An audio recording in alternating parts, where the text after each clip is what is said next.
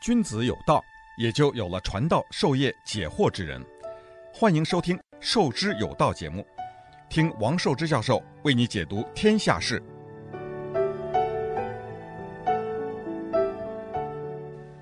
欢迎大家来到《授之有道》这个节目。今天呢，和大家讲讲广东人和讲讲粤语啊。呃，我大家知道我是一个广东人啊，这个。那么一很长的时间，老是听见有人说这个广东话呢有九个声音调，那么所以广东话呢是最古老的中国的方言。那么到了潮州以后呢，也有很多潮州汕头的人跟我说，潮州话才是真正古代的方言。那么我呢也就不太清楚，就沿着这个说，并且潮州人说他们有十二个音调，那广府广府呢只有九个音调，而这个。普通话呢只有四个音调啊，这个这是这个倒是真的，普通话比较简单，我们上小学都学妈妈妈妈，就是这个四个音调。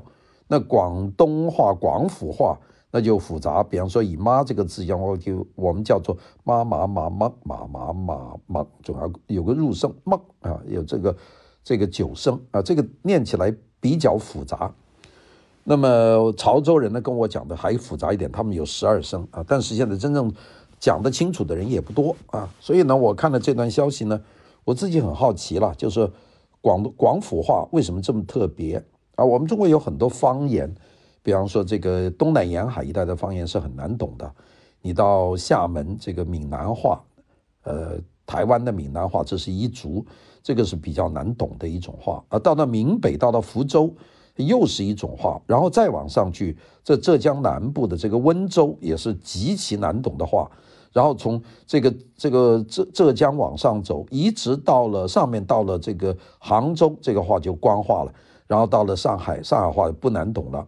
然后你在整个这个地区听听呢，这个方言比较难懂的，比方说江西话，哎，相当的难懂，特别是江西和福建交界的那个赣州啊这一带的话比较难懂。越往北呢，这个方言呢就越容易懂。大家说湖南话，其实湖南话、湖北话。是一个体系，是很容易懂的。你要懂湖北话的话，你去去再去讲什么四川话、云南话、贵州话，都是一个体系，很容易。然后到了这个北方，这个基本上就是这个呃山东话、山西话、河北话、河南话、陕西话、甘肃话，就一样。到了东北全是普通话，就是这么一大片啊，内蒙啊这些都是讲普通话。所以呢，这个方言呢，就是唯有这个。东南沿海一带难懂，你从广东进入广西，那还有很多少数民族，但是进入了这个云南，少数民族就更多啊，大概就是这么一个情况。那我们呢，就对这个广府话，也就是广东话，就英语讲的 Cantonese 呢，就有些兴趣。所以今天呢，特别和大家讲讲广东啊，这个很特别。我们说这个为什么我们要特别的讲这个广东这个话呢？其实有三个。三个的事情我们会想到的，一个就是为什么这个秦汉的时候，广东这一带，广东广西啊叫百越之地啊，就是都是少数民族，刀耕火种啊，特别落后。那么应该说这个地方还是有很多的少数民族，但是你现在在广东整个这个省内，除了粤北比较偏远的地方有一些瑶族以外，广东基本上没有多少少数民族。到广西呢，还有一些少数民族。啊，广西山多嘛，十万大山呢，这个多。但是在广东呢，基本上全部是汉族，不管是潮汕的，还是客家的，还是这个广府的人，他全部呢都是讲一样，都是汉族，呃，纯粹的汉族，并且是很多很多年一两千年的这个汉族，所以这个就是很纯正的。那为什么会这么清一色的汉族化呢？你你从广东进入湖南，就有整个湘西就有很多少数民族，广东除了这个。这个很少了，这个连县那里有些瑶族，其他都没有啊。这个所有的都都少。那么第二个，广东人老是说广州有一个广东人的起源啊，一个说是南雄的朱矶巷啊，南雄有条巷子叫朱矶巷，说广东人呢都是那个地方起源的，都是从北方迁进来，在南雄朱矶巷。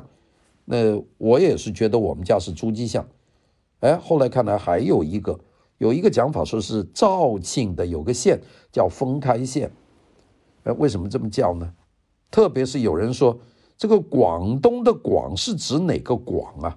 我们知道湖南、湖北就很清楚了，湖南、湖北那是个哪个湖呢？是洞庭湖嘛？洞庭湖的北就是湖北，洞庭湖的南就是湖南。那河南、河北那什么河呢？就是黄河啊。黄河以南就是河南，黄河以北就是河北，大概就是这么一个概念吧。所以它很很容易的分啊，很容易分。呃，但是广东这个广是哪个哪条河呢？其实广东有条小河叫广府河，这条河一东一西就分了广东、广西。但是这个是怎么回事呢？也是很奇怪的啊。这个第三个就是为什么近代史上只有广东人大规模的呃去外国移民呢？这个这个整个的，你说台山人，这个跑得多远呢？美国啊，这旧金山呐、这个夏威夷啊，这台山人，这个潮汕人，在整个东南亚的潮汕人，只有这个省是特别多的，别的省很少。大家说福建人也跑得很多，福建人到海外比较晚一点啊，除了去东南亚有一小部分，到印度尼西亚有一部分福建人，那个人数方面远远比不上这个广东人啊，广东人是跑得远的。那今天呢？就和大家讲讲，那我们先讲讲广东的这个历史。广东、广西在秦始皇统一中国以前呢，它不属于中原的这个政权啊。当时把这个地方叫做百越啊，百越就是有很多族嘛，一百个这个刀耕火种的少数民族，并且呢，当时百越没有形成国家，那部落，嗯，那都是刀耕火种的少数民族的氏族部落。那个为什么这个地方能够？在秦始皇那个时候统一中国了，做赤道了，统一文字了，这个南越这个这个地方还是这么落后呢？这个越是越南的越啊，这个主要就是岭南啊，我们叫南岭山脉啊，非常大。你从衡阳往往南走到湖南的郴州，从郴州再一上就大山，非常大的山，过了那个山才进入广东的韶关啊，从韶关啊、马坝啊、英德啊，这样慢慢慢慢才进入到这个。广州的珠江三角洲这片漂亮的大平地，这个山呢，基本上就把这个岭南的这一片和岭北就隔开来了。很多年以来，见到那个山，北方的军队都懒得打过来，太麻烦啊！就很多很多时候，那就是就就搞过来不容易啊，也不交通不顺啊，不便。那么当时呢，在打仗的时候，就是秦始皇那个时候，当时是最靠近广东的一个中原的比较大的一个国，就是楚国。呃，我们有个字说“为楚是才”呀，就是楚就是湖南和湖北嘛，这一片就是楚国啊。呃，其实主要就是湖湖南啊，当然现在湖北呢，把自己叫楚啊。那那个对，其实都是一片的湖南、湖北围绕洞庭湖地区。这个广东呢，这个百越和这个湖南关系都很少。你看方言里面没什么影响。你过了这个呃南岭，到了湖南，你一听那个湖南话是另外一种话。你到了广东，到了韶关，马上就是全部白话。这个非常奇怪的一种方言，这两边都沟通不了。所以这个广东话是一个非常特殊的方言，就是这座山。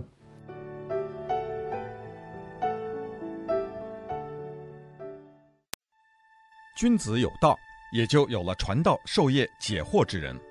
欢迎收听《授之有道》节目，听王寿之教授为你解读天下事。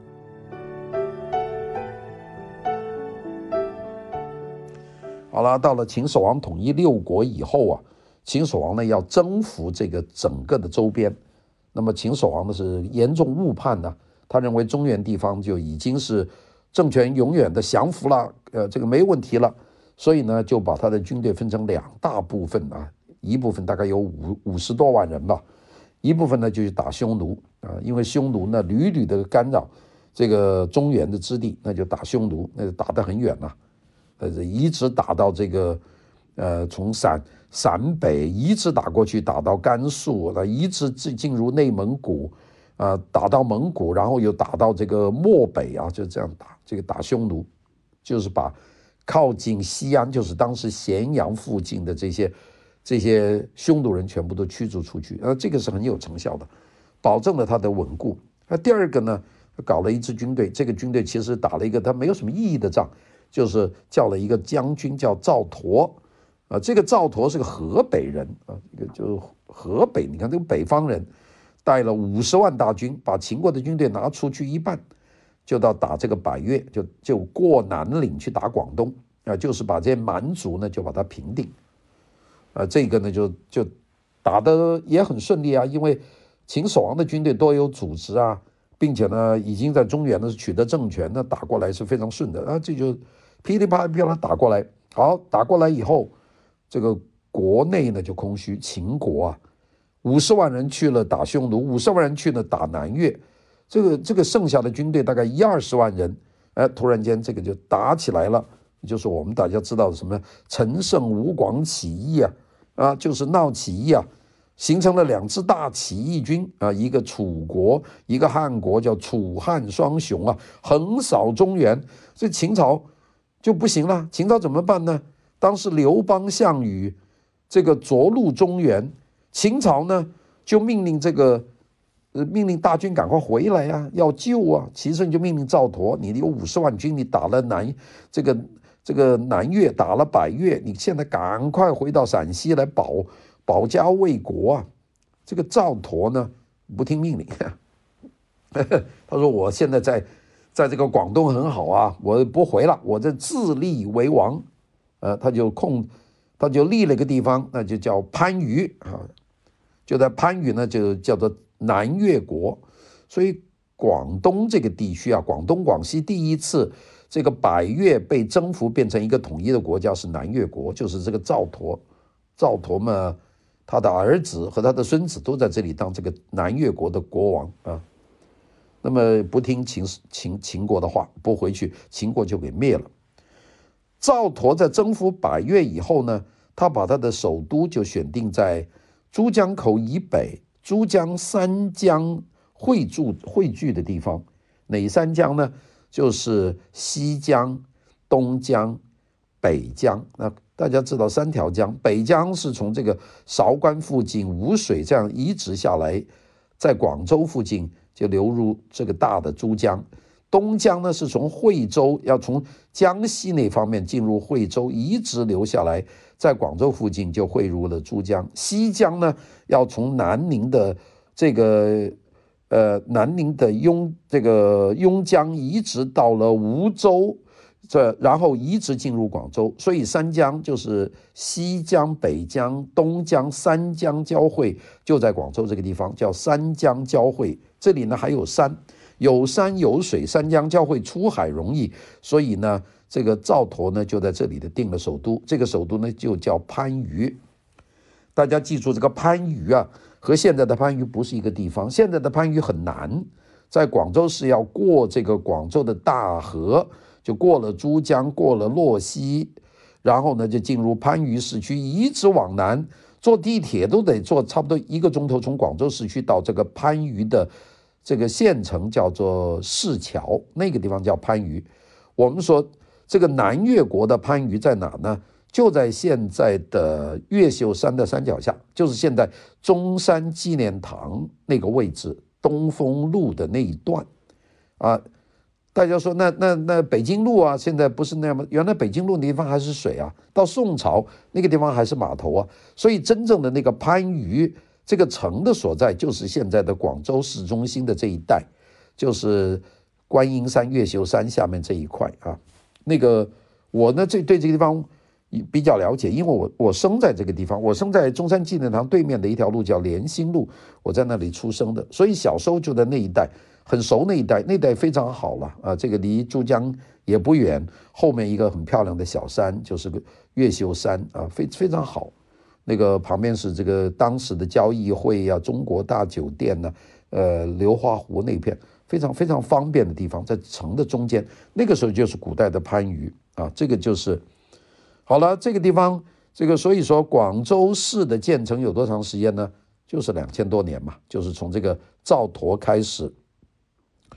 那个赵佗的孙子的墓呢，是挖过出来的，一九八十年代，当时在这个象岗山呢，就是现在东呃中国大酒家、中国大酒店的那个地方，与老交易会的对面对面。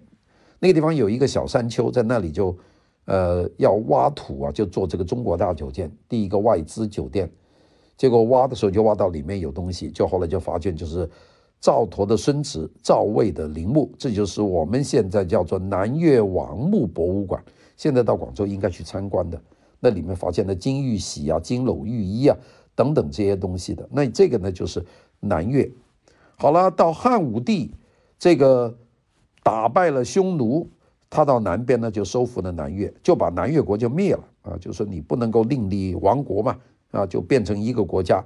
那么这样呢，就汉朝呢就建立了，南越也平了，南越国也灭了，匈奴呢也打败了，什么霍去病啊这些人去打。卫青啊，这个就平定了汉朝呢，有四百年的江山，所以中原地区呢就变成一个有统一的文字、统一的语言、统一的文化、统一的民俗的强大的汉族，就这么说叫汉代，所以叫汉族就是这个道理。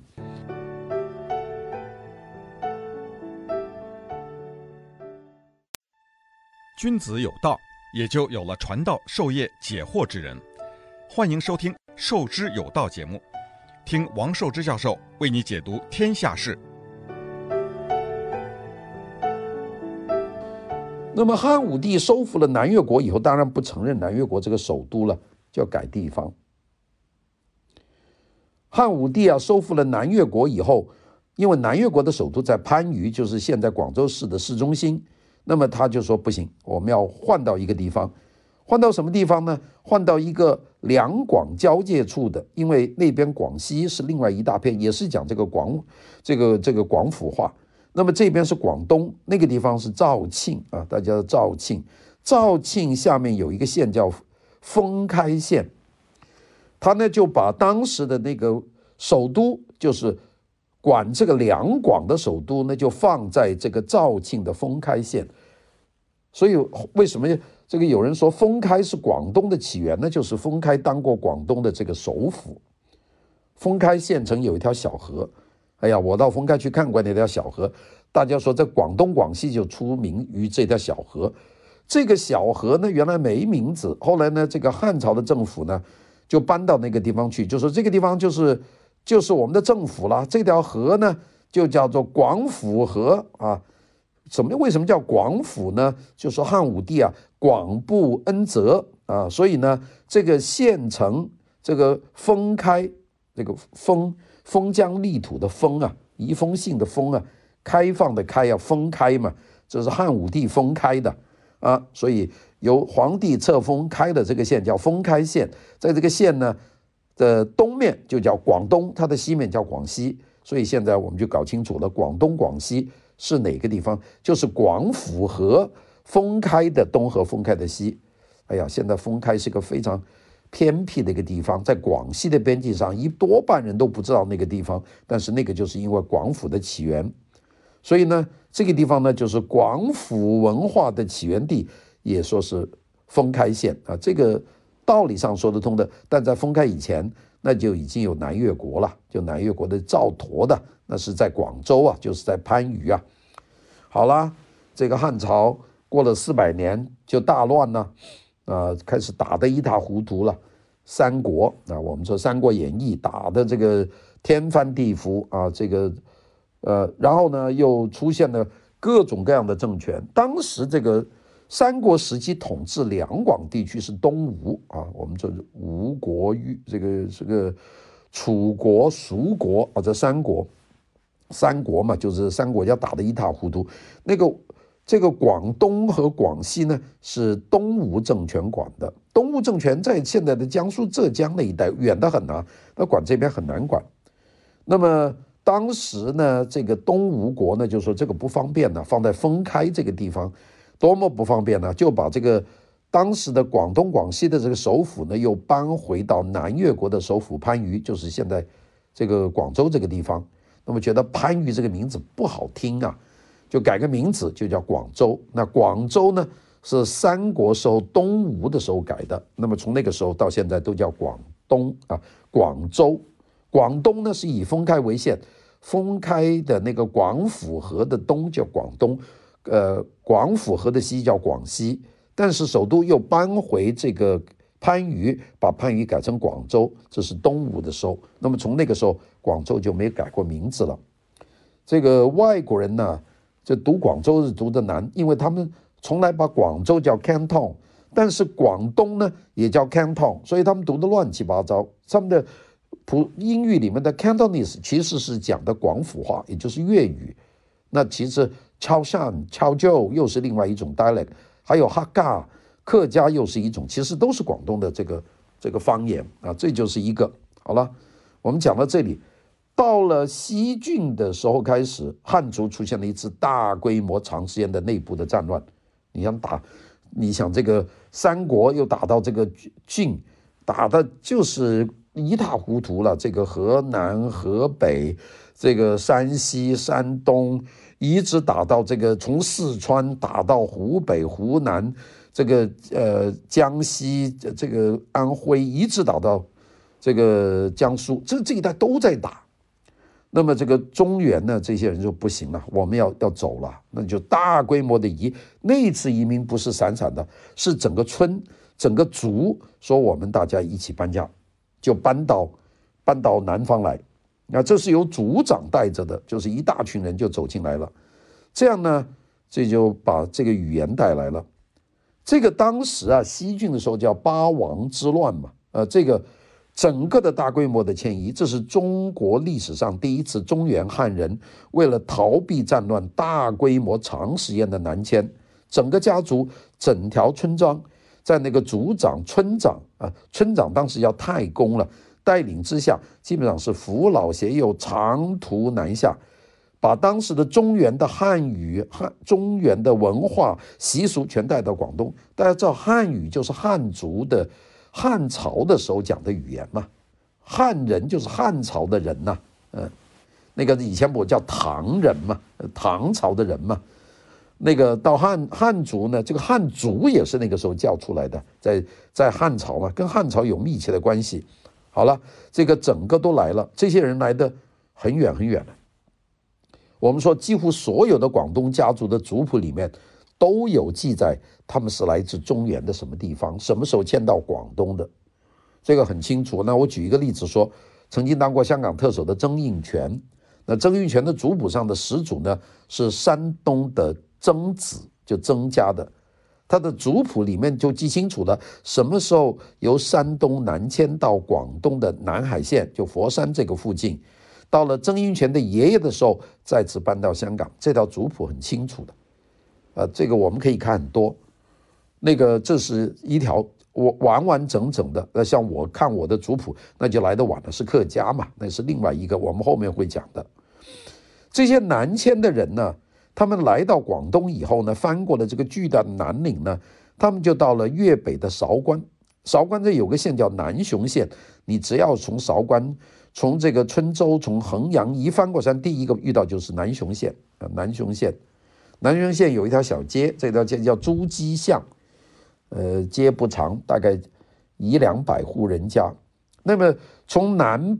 从北部进入了这个广东的人一过来以后，马上没有追兵了，呃，没有兵打了。过了大山以后，这里就是山上有地，很多人就住在这里。所以呢，基本上广东的姓氏都在南雄住过。所以广东又有第二个说法，就是南雄朱基巷是广东人的摇篮啊。两个呢，我们前面讲那个这个封开啊，封开的这个广府河的广东广西就是广府河的东面和西面，这是封开。这是第一个，是汉代的汉武帝的。第二个呢，就是这个八雄和五胡乱中华的时候又过来的这帮人，这帮人呢就在南雄朱矶巷。那这大家都待，但是南雄呢还是还是山区，南雄出烟叶嘛，啊，那个地方山区穷啊，所以呢住了几代以后，大家觉得还是不行，还得往南走，又开始慢慢的就往南走，这样呢就来到了最富饶的珠江三角洲，就住下来了。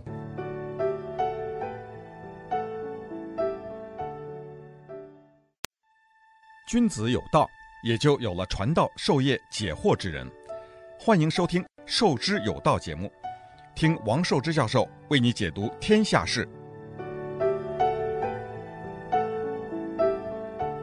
那然后呢，都住在的地方呢，他们分布的地方很远，都是汉朝的人、汉族的人，带了他们的语言，带了他们的方言，就住到了这个珠江，呃，三角洲，那就现在这个一大片的从。从这个我们说从这个我们就摆一个三角形吧，香港、澳门、广州这个小三角，大一点的从惠州那边到这个更远一点的啊，这个阳江这边到这个呃北部的这个呃韶关这样一个大三角，这都是的。其实讲这个白话，就讲我们说汉朝时候的方言的人在，就是广府话的人，分布在整个的珠江三角洲、粤北、广东的北部。整个的这个西部，一直到湛江，一直到广西的北海，一直到广西的东部，到梧州，到南宁，都是讲白话的。这一大片就是广府人的区域。其实他们讲的话呢，是老的汉代的话。所以呢，到现在南雄有很多的这个主祠，都有叫太公祠，就是各个姓氏的人呢都在。南雄诸暨巷建立的太公祠，去缅怀那些带族群南下，并且最后安葬在那里的太公，就是村长啊。这个好，这一部分呢，那这一部分解释不了。潮汕话，哎，潮汕话不一样，也是这个这个八王之乱，五胡乱中华，这个西晋的时候打得一塌糊涂，还有一部分人就从浙江南部到福建，从那个地方又逃，因为觉得福建都不安全，就跑到了。潮汕平原，从这个漳州翻过山跑过来，就进入了这个韩江的平原，又是一片好地。那一部分人带进来的方言呢，就是闽南话。闽南话就是福建过来的，他住下来，闽南话就演化就成了潮州话。这是第二个。所以呢，潮州人、潮汕人到达广东的时间。